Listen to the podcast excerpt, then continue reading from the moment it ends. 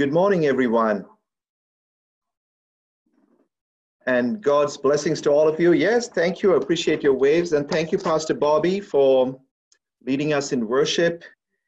And um, under these unprecedented circumstances, we are still able to meet, worship, pray, praise, encourage each other, and uh, see your faces.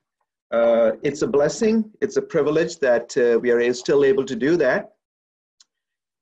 And um, going to share my screen now. I hope, uh, let's get that uh, going. And uh, Pastor Eugene, are you able to see the screen now? Good, wonderful. Uh, I, am a people person. I want to see your faces, and I know that as I have brought my screen up, I am not able to see many of the faces, but still, uh, I hope you would participate uh, and still be engaged. I may ask you a few questions here and there, and raise your hand or uh, use the button to indicate a few things here. So let me start by saying, yesterday, the temperature in Markham was 14 degrees Celsius. The sun was shining. And uh, I would appreciate uh, if you could participate by raising your hand if the following statements apply to you. So the, the first uh, thing that I want to ask you here is, all right, how many of you went out uh, for a walk, jog, or run for more than 30 minutes yesterday? Anybody? Awesome. Okay, good. At least I see a few uh, thumbs up. Right, wonderful. Now, how many of you uh, had the opportunity to pray with someone else yesterday? Okay, good. And again, this is just a survey. We are all in different stages. I could say, yes, I prayed because I had grace with my children. Uh, we prayed together before eating a meal. That's praying with somebody. I went for a walk with my wife. We prayed along. That's prayer. Now, next one. You feel that you experience more joy and less worry in your life. If that's you, I want you, if you're feeling comfortable, raise your hand. But if you think, no, it's pretty much the same, no worries, I want you to think about it. Or if you feel that you experience more worries and less joy, think about it. So we are trying to balance our life and and this time with the covid-19 pandemic um, some who were already predisposed to worry this has made it even a bigger struggle and a challenge. And for some who were cruising along quite well this has brought new concerns because they are adjusting to not going to work, being in the same house with the same person. So few other challenges have cropped up. Let me know right now, you're worried about something um, or you're anxious about something. We all, to some extent, we are carrying some uh, anxiety around something. Well, if you answered yes to the last question, then you're in the company of many Canadians who are worried and anxious. Anxiety is what we feel when we are scared and think that something bad might happen. The key word is might happen. In a survey of 1,500 Canadians, 41% identified themselves as someone who struggles with anxiety. According to the National Post 2018, this survey was done two years ago. And uh, 34% of adult men and 47% of women strongly or somewhat agreed that they are someone who struggles with anxiety. But here's the scripture from John chapter 16, verse 33. Jesus said,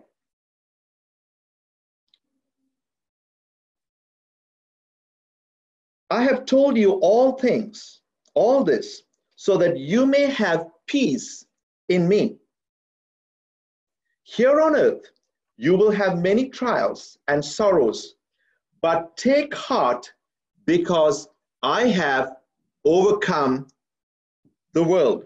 John 16, verse 33. So let's go to the Lord in prayer before I share with you about our faith to overcome our anxieties. Lord Jesus, we worship you, we praise you for who you are to each one of us. Lord, I commit each one who has tuned in to this Sunday service. And we especially pray for those who cannot tune in for any circumstance, those who are worried, those who are sick, those who are dealing with other challenges, Lord, that you will be with them. Father, we worship you, we praise you. Lord, forgive us for all our sins in thought, word, and deed, because we are not worthy to come before you, but because of your grace and your mercy, we are able to come before you, Father. So thank you. And Father, as we fellowship, as we as I share your word, may the words of my mouth and the meditation of my heart be acceptable in your sight. And come, Holy Spirit, we pray. Come in your strength and your power to teach us, to set us free from worry, fear, anxiety. And Father, let your kingdom come, your will be done in each of our lives. In Jesus' name we pray. Amen. Troubles and problems are inevitable. And it comes to the rich, the poor, and to those in positions of power and the simple. Jesus said, In this world you will have trouble, but take heart, I have overcome the world. It is very comforting for you and I to know that we are more than able to overcome troubles and experience both peace and joy in the midst of it. Thus, there is no need to be anxious or worried. Some of us are more prone to worry, anxiety, and fear. I used to worry a lot about many things. And then when my children arrived, I used to worry a lot about my children. Also, I allowed other absurd fears to unnecessarily create anxiety for me. I had to work on the area of being less anxious about my children. And I see some of you with your children, your loved ones, they are in your arms. And uh, I will share with you as to how I got over some of my own anxieties as my faith grew. Anxiety is our body's natural response to stress it's a feeling of fear or worry about what's to come.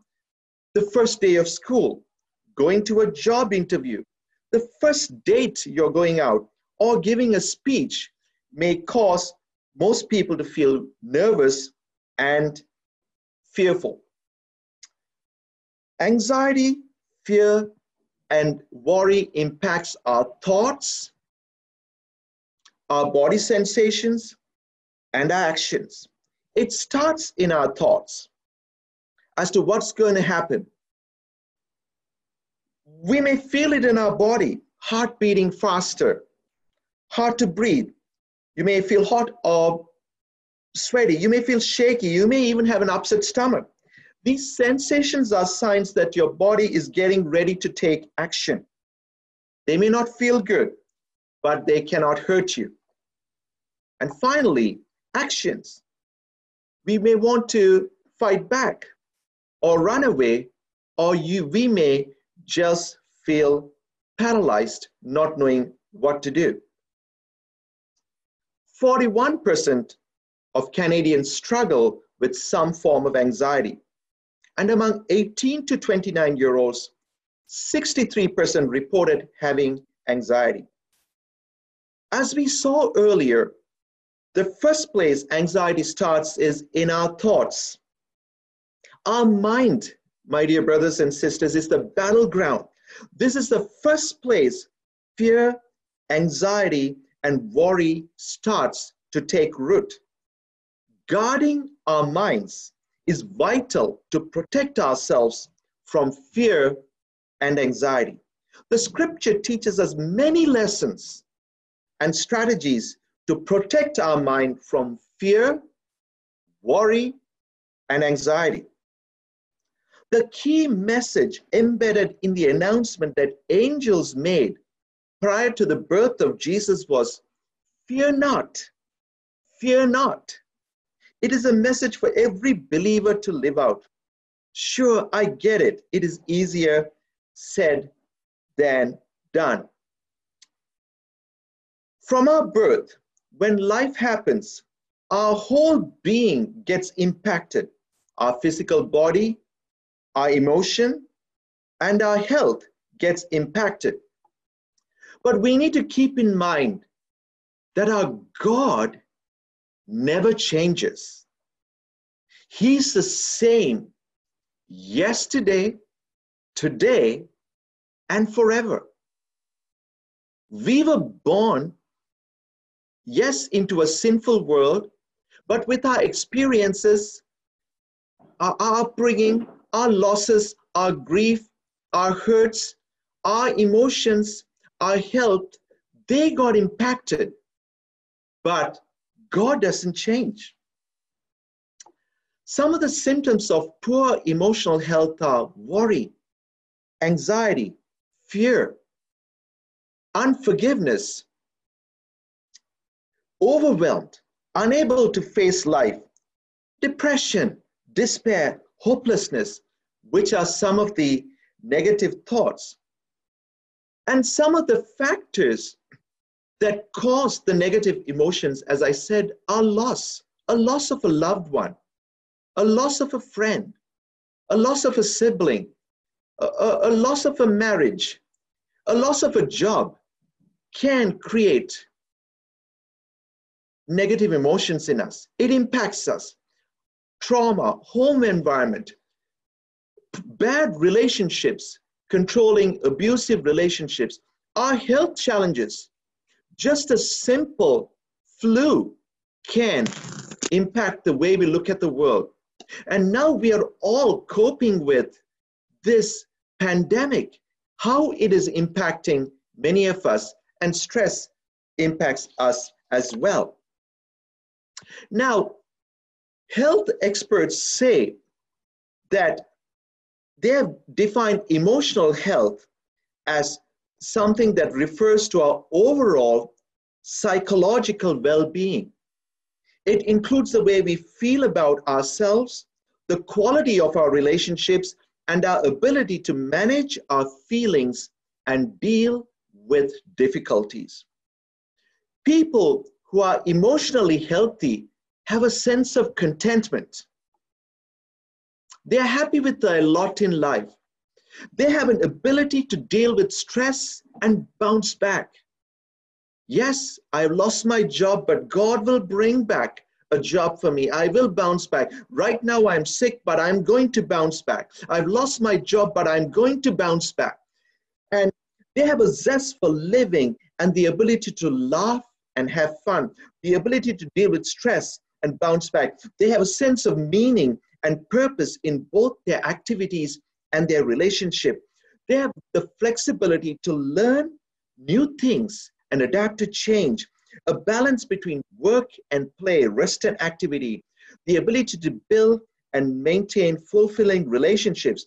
They have confidence and high self esteem. But, brothers and sisters, God desires much more for you and I. God desires for you and I to have the fruit of the Spirit of love, joy, peace, patience, kindness, goodness, faithfulness, gentleness, and self control. That is what God desires for you and I to enjoy. That's the outworking of the Spirit of God when the Spirit of God comes and resides in us. That's the fruit that we are going to experience. And that is a natural outworking. We don't have to uh, work it out. But as we surrender our life to God and the work of the Spirit and exercise our faith disciplines, that is the natural fruit that you and I will experience. So this morning, I want to talk about how do we take care of our emotional health. Jesus said, for all who are weary, worried, anxious, and fearful, Jesus gives us an inv- invitation which says, Come to me, all who are weary, worried, anxious, overwhelmed, stressed out, burdened, fearful, and I will give you rest. So let us take Jesus' invitation and go to God and trust Him. Let us go to God, find the time to spend time with Him, pray, read His Word, develop our love and appreciation for God, seek His forgiveness, thank, praise, and worship God. Not only when problems arise, but find the time to know God, listen to Him, and love Him more. Next, Jesus said, Take my yoke upon you, meaning my task that I give you. Jesus is saying, I have an assignment for you, not other people's, your own. I have a mission and a purpose for you. Take it upon you, learn from me, for I'm gentle and humble in heart, and I will give you rest, and you will find rest for your souls. For my yoke is easy and my burden is light. Matthew 11, 29 to 30. So let us learn from his word by reading, believing, meditating, living it. Bible is full of words of encouragement, wisdom, and guidance. Peter said, cast all your anxiety on him because he cares for you. In Psalms 4 and 1, King David cries out, Answer me when I call to you, O God, who declares me innocent.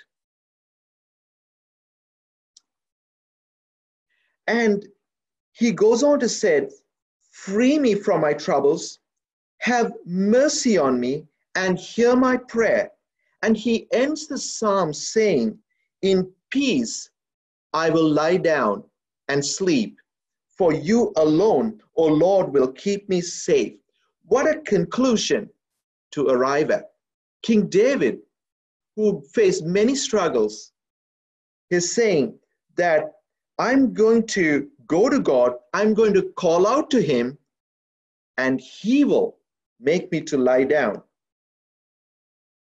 in peace and safety and rest. And so let's read, meditate, believe, memorize, apply, and live it as we read His Word.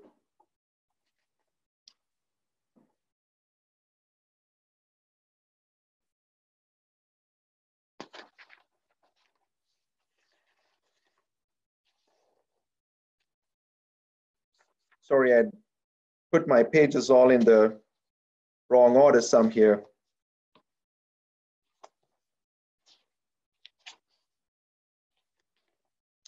2,000 years ago, Peter and Paul spoke about anxiety and knowing that we living in the 21st century may be grappling with this problem. Maybe this challenge existed during the first century Christians' time as well. They dealt with anxiety, and we are dealing with anxiety now.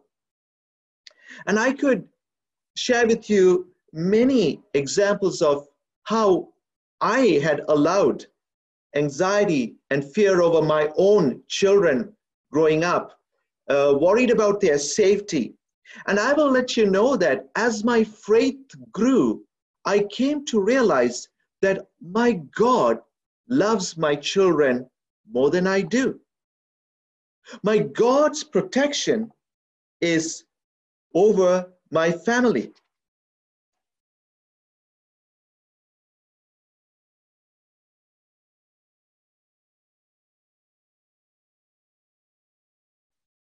And moving forward, in Acts chapter 1 8, we read the scriptural command that you will receive power when the Holy Spirit comes on you, and you will be my witnesses in Jerusalem and in all Judea and Samaria and to the ends of the earth. So, for those who are led by the Spirit of God, are the children of God. So, the next scriptural encouragement that I want to share with you is that we would desire and seek to be filled with the Holy Spirit. And we see that the fruit of the Spirit is love, joy, peace, patience. We read in Scripture that the disciples were filled with the Holy Spirit and with joy. The Spirit of God helps us to overcome fear. The Word of God says that the Lord has not given to us a spirit of fear, but of love and of power and of a sound mind to face the world. So we want to pursue holiness. We want to ask God to fill us with His Spirit. We want to thirst for more of His Spirit. We want to hunger for the Spirit of God. And we will receive power. In John 16, verse 29, Jesus says that our sorrow will turn to joy.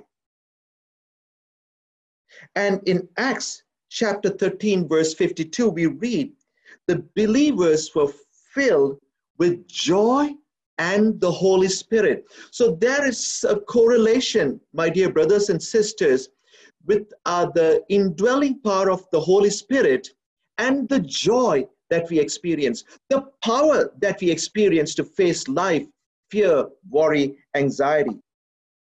So let's seek to be filled with the Spirit. Now, moving forward, in Acts chapter 2, verse 42, we read that the early church devoted themselves to the apostles' teaching and to fellowship, to the breaking of bread, and to prayer. So, next, even during this time of physical distancing, let us be in fellowship with other believers. Good believers bring perspective, encouragement, and wise counsel. So, this is so awesome that Pastor Eugene and team have brought you together to, for, to worship in real time, to share God's word, to, to praise God, to pray for each other. And this, let's not neglect the meeting of believers during this time. So let's um, contact each other. Let's meet with each other. Let's um, uh, see each other's faces. And if possible, keep your 10, 15 feet distance and go at a park and wave to your friends and say hi. I went for a walk with my lead pastor. We kept kind of distances, but we went for a five kilometer walk to share, to encourage each other with the lead pastor of my church. And so this is precious, my dear friends. And good fellow believers bring perspective, encouragement, wise counsel. They help you to rein in our fears, our anxieties. And I will say that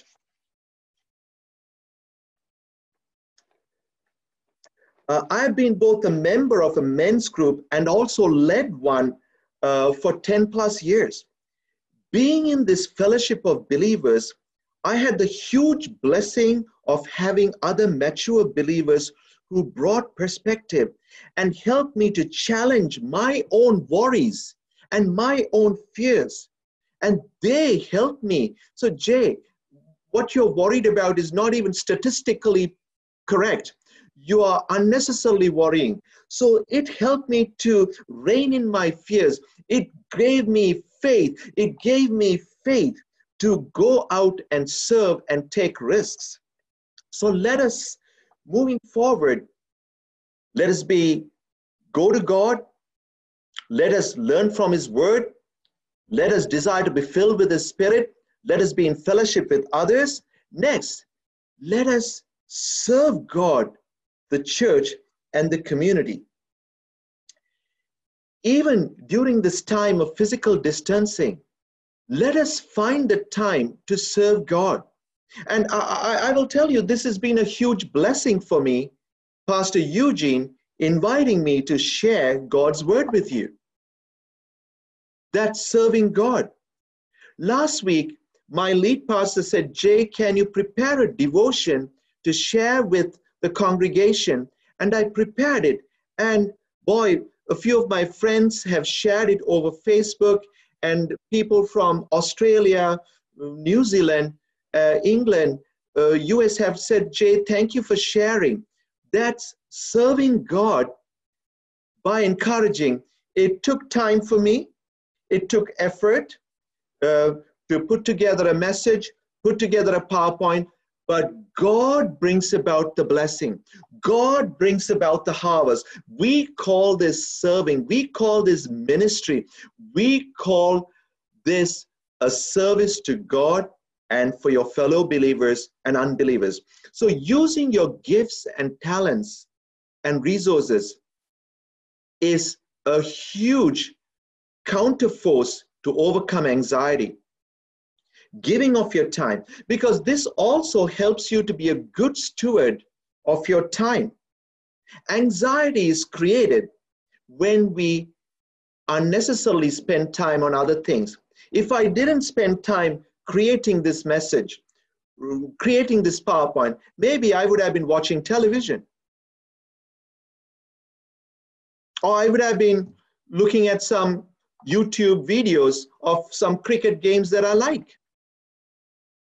But this invitation to preach put aside 15 hours of my time to pray, to seek, to prepare, and to honor God with my gift, my talent. And that's a huge blessing over watching a movie or playing a game.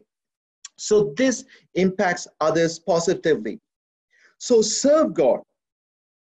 And I will tell you that when my wife and I had our, uh, our fifth child, in November of 2009, I felt a strong nudge to go back to Sri Lanka and to serve during the summer of 2010 because our country had come out of a huge war. There was a state of hopelessness, and God nudged me. Our youngest was just six months, and I was dealing with all kinds of fears about child safety, such as how could I leave my five kids with my wife and go. My fourth child, a son, was very active.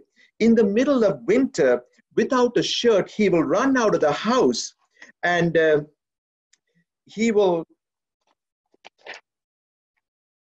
he will go down the street uh, with a basketball and will be trying to take shots down the street using a neighbor's basketball hoop.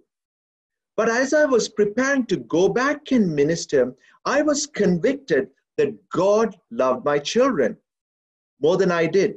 It was comforting truth that allowed me to go confidently and serve back in Sri Lanka. And my wife supported me wholeheartedly, encouraging me, saying that she would take care of the five children and for me to go and spend the six weeks. Praise God.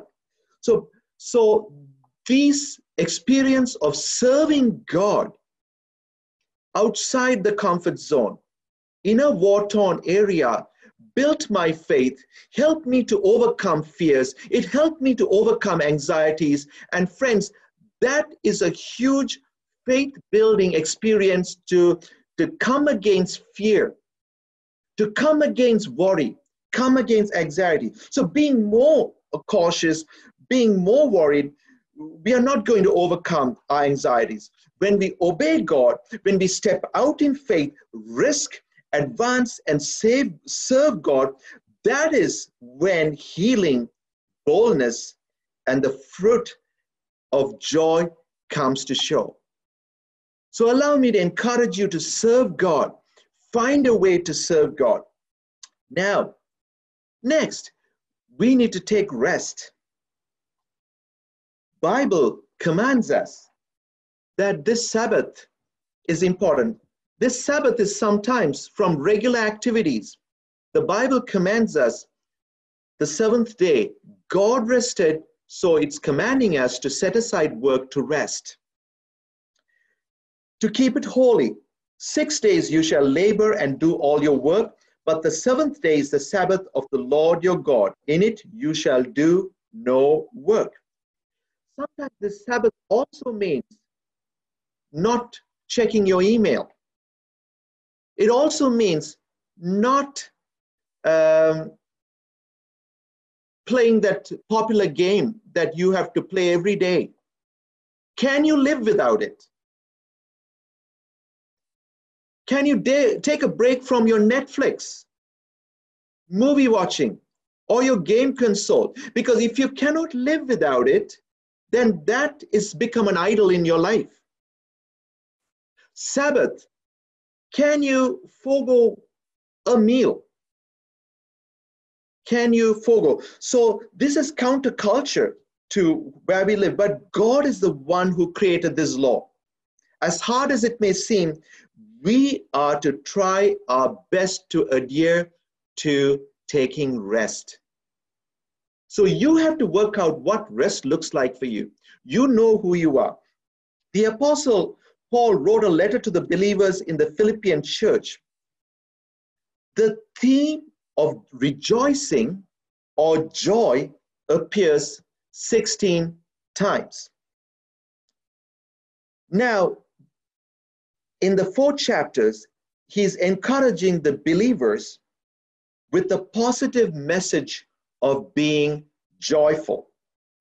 Joy is the confident assurance of God's love and work in our lives, that He will be there no matter what. What makes it even so unusual is that this letter was written by a person in a Roman prison who is telling a church to rejoice. I found this book to be so intriguing, my dear brothers and sisters. Here is a man in a Roman dungeon, dark prison. He is encouraging the people, the believers in the church of Philippi, to rejoice, to be joyful. And joy. And, and, Paul is teaching us a very important lesson. So during this time of this COVID pandemic, we are cooped up in our homes. We cannot go out. So it is not close to a Roman prison. Roman prison is not the Western detention center. They were dark cells. He rejoiced. He wrote letters. He encouraged all believers.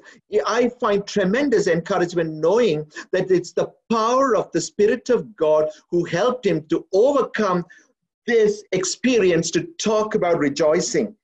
He's teaching us a very important lesson that our inner attitudes do not reflect our outward circumstances.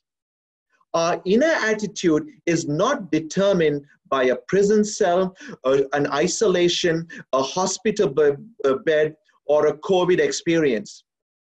Even as I share this with you, I remember my wife was in intensive care in the Markham Stouffville Hospital with a ventilator with a tube shoved down her throat, going to the trachea. And um, this was after our last child was born. And I almost lost my wife. And uh, we had to communicate where she was writing on a piece of paper saying, Jay, can you ask them to move the tube a little bit? And she came out sharing with me that she experienced a tremendous peace of the presence of the Lord in that intensive care room.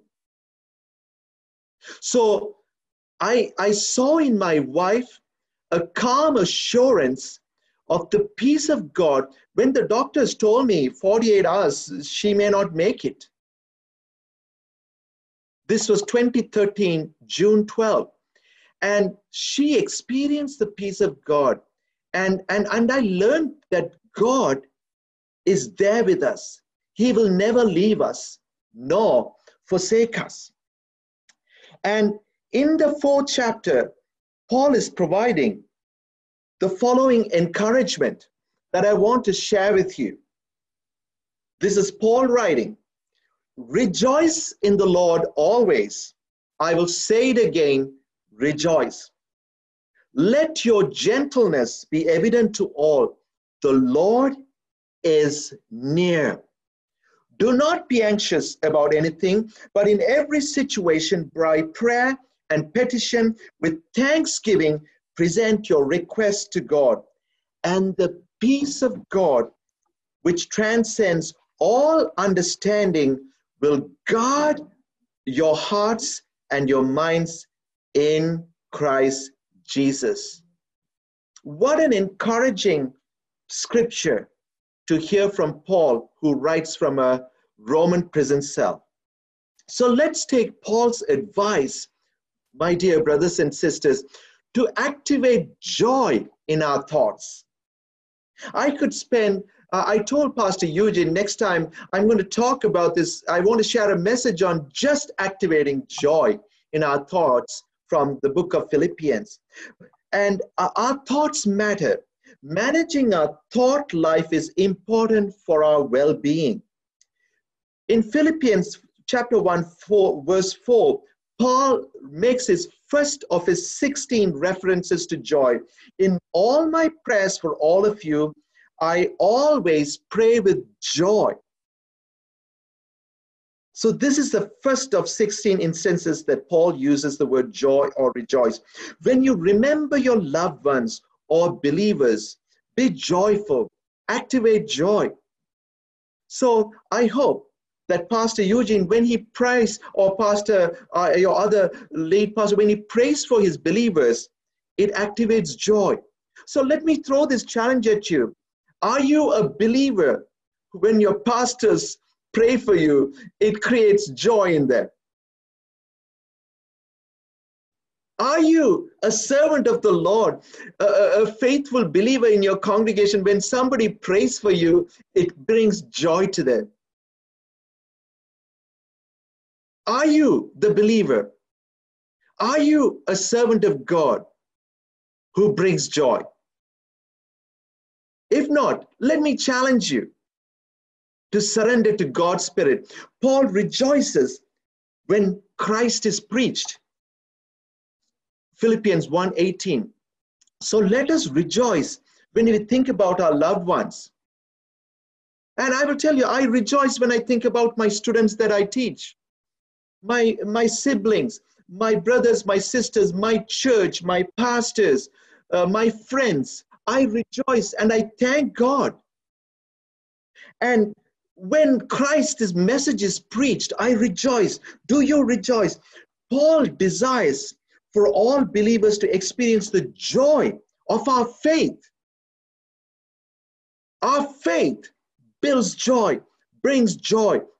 Then in the chapter 3, uh, chapter 2, Paul shares about the joy in serving. I've seen your pastors serving, and I shared with you the joy I experienced in serving today, preaching to you, of creating a devotion, the joy of serving when I went to Sri Lanka on three occasions, spending my summertime helping people. There is joy. So Paul shares about joy in serving and pouring out his whole life as an offering. He desires for believers to experience the joy of serving since it would make us rejoice, and Paul wants to share in our joy in believing. In Romans chapter 14, verse 17, I want to share with you for the kingdom of God is not a matter of what we eat or drink, but of living a life of goodness and peace and joy in the Holy Spirit. I want to say that again. For the kingdom of God is not a matter of what we eat or drink, but of living a life of goodness and peace and joy in the Holy Spirit. So, God's word brings joy. The prophet Jeremiah says in chapter 15, 16, When your words came, I ate them. They were my joy and my heart's delight, for I bear your name, Lord God Almighty. So, my dear brothers and sisters, I want to encourage you to activate your joy. More joy, less worry. So that's why I started this message asking you the question Do you have more joy and less worry, or you have more worry and less joy? If that is you, I want you to go back to this message and experience the joy of the Lord. Start by reading the book of Philippians.